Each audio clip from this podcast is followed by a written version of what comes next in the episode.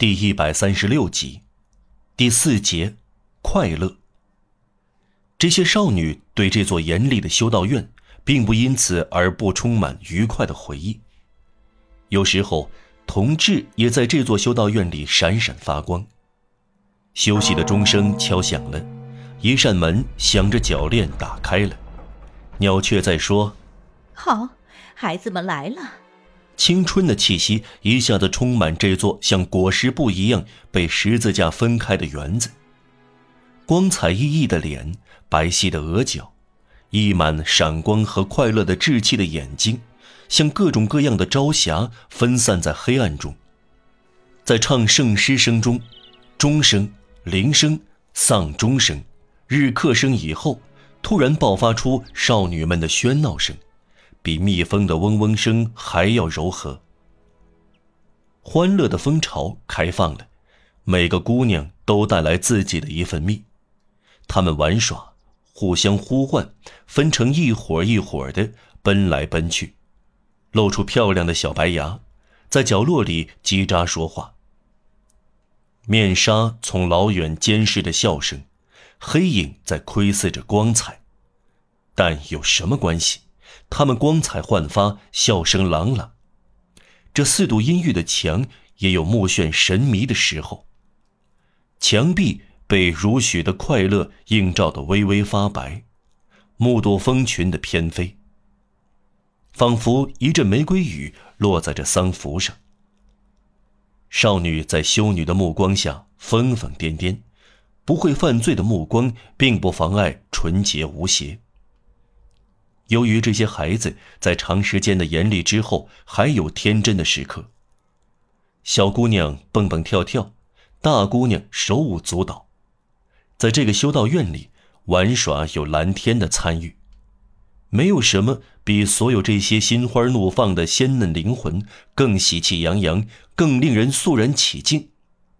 河马和贝洛一起欢笑，在这个黑沉沉的园子里，有青春。健康，吵声、叫声，貌似欢乐、幸福，足令所有的老祖母舒眉开颜。无论是史诗中的，还是童话中的老祖母；无论是王座中的，还是茅屋中的老祖母，从赫库伯到老奶奶，莫不如此。在这座修道院里，也许比任何别的地方更多讲这些孩子话。孩子话总是那么美妙，使人欢笑，又陷入沉思。正是在这四堵音乐的墙里，一天，有个五岁的孩子叫道：“嬷嬷，一个大姐姐刚才对我说，我待在这里有九年零十个月了，多么令人高兴啊！”下面这段令人难忘的对话也是在这里进行的。一位有选举权的嬷嬷：“你为什么哭，我的孩子？”六岁的孩子呜咽着说：“嗯，我对阿历克斯说，我知道法国史。他对我说，我不知道，而我是知道的。”阿历克斯大孩子九岁，不，他不知道。嬷嬷，怎么回事，我的孩子？阿历克斯，他叫我随便翻开书，向他提书上的一个问题，让他回答。怎么样？他没有回答。哦。你问他什么了？我像他那样说，随便翻开书，问他我找到的第一个问题是什么问题？就是随后发生什么？一个靠年金生活的太太，女儿多嘴多舌，又有点馋嘴，在这里得到一个深刻的评语。她真够可爱，她像大人一样吃掉面包片上的黄油。在这座修道院的一块石板上，捡到一份忏悔书，是一个七岁的犯罪女孩，为了不致忘掉，事先写好的。圣父，我承认小气。圣父，我承认淫乱。圣父，我承认抬起眼睛看男人。下面这则童话。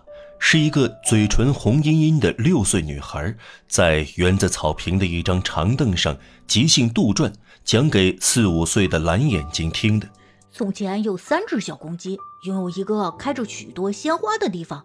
它们采摘花，塞在口袋里，然后他们采摘叶子塞在玩具里。当地有一只狼，还有许多树。狼待在树林里，它吃掉小公鸡。还有这样一首诗：突然打来一棍子，是玻璃心内尔打在猫身上。叫猫不好受，打的猫好痛。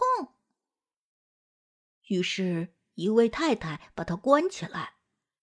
我呀，我生下时，我的母亲不在那里。有一个负责同外界联系的修女，总能看到她带着一大串钥匙在走廊里来去匆匆。她叫阿加特修女。那些大大姑娘及十岁以上的叫她阿加托钥匙。食堂是个长方形的大厅。只从与花园同一水平的圆拱回廊取光，幽暗潮湿，像孩子们所说的满是虫子。周围所有的地方向这里提供昆虫。四个墙角的每一角都按寄宿女生的语言取了一个特殊的、有表现力的名字：有蜘蛛脚、毛虫脚、鼠妇脚和蟋蟀脚。蟋蟀脚靠近厨房，极受重视。那里不像其他地方那么冷。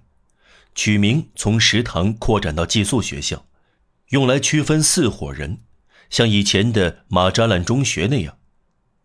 根据吃饭时坐在食堂哪一角落里，就属于哪一伙人。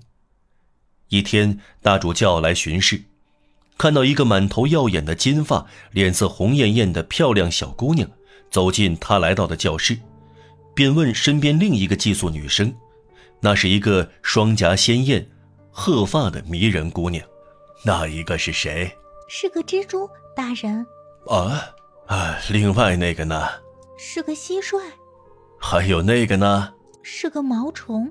说实话，你呢？我是鼠妇大人。